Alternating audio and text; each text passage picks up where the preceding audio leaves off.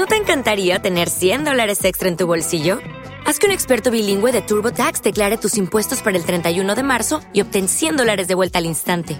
Porque no importa cuáles hayan sido tus logros del año pasado, TurboTax hace que cuenten. Obtén 100 dólares de vuelta y tus impuestos con 100% de precisión, solo con Intuit TurboTax. Debes declarar para el 31 de marzo. Crédito solo aplicable al costo de la presentación federal con TurboTax Full Service. Oferta sujeta a cambios o cancelación en cualquier momento.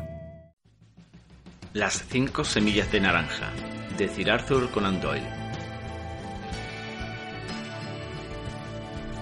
Cuando reviso mis notas y memorias de los casos de Sherlock Holmes en el intervalo del 82 al 90, me encuentro con que son tantos los que representan características extrañas e interesantes que no resulta fácil saber cuáles elegir y cuáles dejar de lado.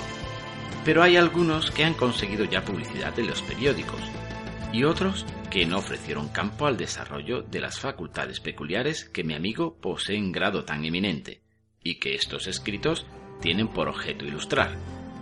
Hay también algunos que escaparon a su capacidad analítica y que, en calidad de narraciones, vendrían a resultar principios sin final, mientras que otros que fueron aclarados solo parcialmente, estando la explicación de los mismos fundada en conjeturas y suposiciones, más bien que una prueba lógica absoluta, procedimiento que le era tan querido.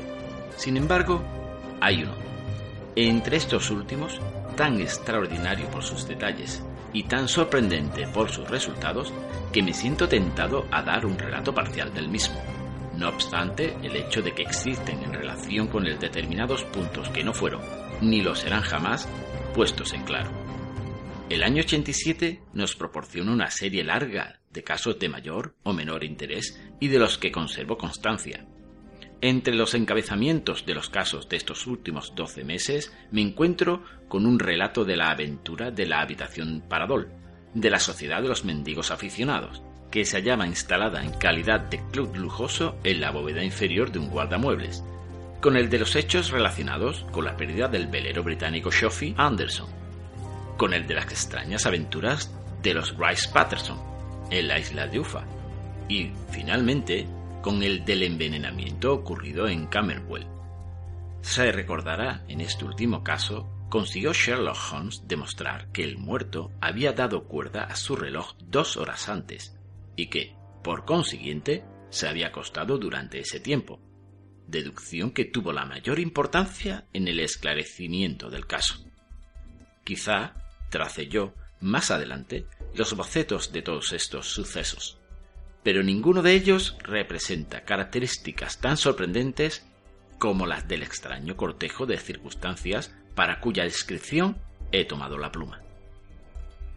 Nos encontrábamos en los últimos días de septiembre, y las tormentas esquinocciales se habían echado encima con una violencia excepcional.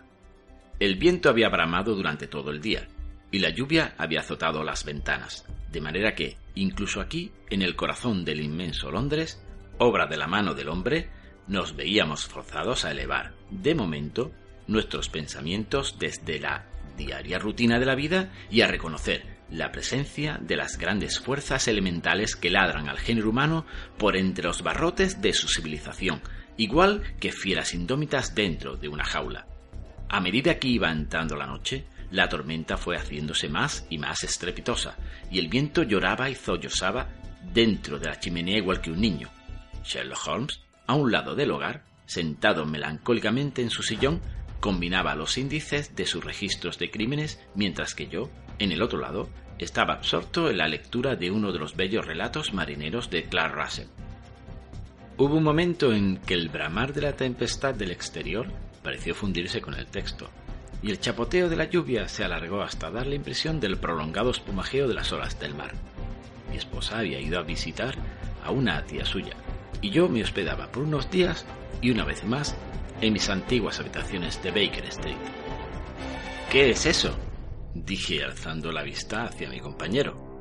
Fue la campanilla de la puerta, ¿verdad? ¿Quién puede venir aquí esta noche? ¿Algún amigo suyo, quizás? Fuera de usted, yo no tengo ninguno. Y no animo a nadie a visitarme. ¿Será entonces un cliente? Entonces se tratará de un asunto grave. Nada podría de otro modo obligar a venir aquí a una persona con semejante día y a semejante hora. Pero creo que es más probable que se trate de alguna vieja amiga de nuestra patrona. Se equivocó, sin embargo, Sherlock en su conjetura, porque se oyeron pasos en el corredor y alguien golpeó en la puerta. Mi compañero extendió su largo brazo para desviar de sí la lámpara y enderezar la luz hacia la silla desocupada en la que tendría que sentarse cualquier otra persona que viniese. Luego dijo Adelante.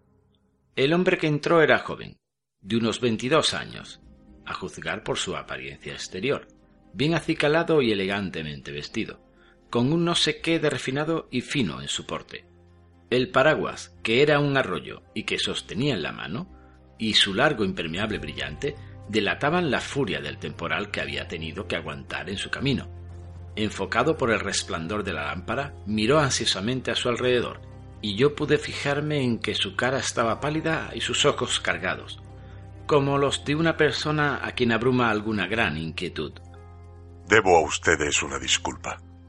Espero que mi visita no sea un entretenimiento. Me temo que haya traído hasta el interior de su abrigada habitación algunos rastros de la tormenta. Deme su impermeable y su paraguas. Pueden permanecer colgados en la percha, y así quedará usted libre de la humedad por el momento. Veo que ha venido usted desde el sudoeste. Sí, de Horsham. Esa mezcla de arcilla y de greda que veo en la puntera de su calzado es completamente característica. Vine en busca de consejo. Eso se consigue fácil. ¿Te está gustando este episodio? Hazte fan desde el botón Apoyar del podcast de Nivos. Elige tu aportación y podrás escuchar este y el resto de sus episodios extra. Además, ayudarás a su productor a seguir creando contenido con la misma pasión y dedicación.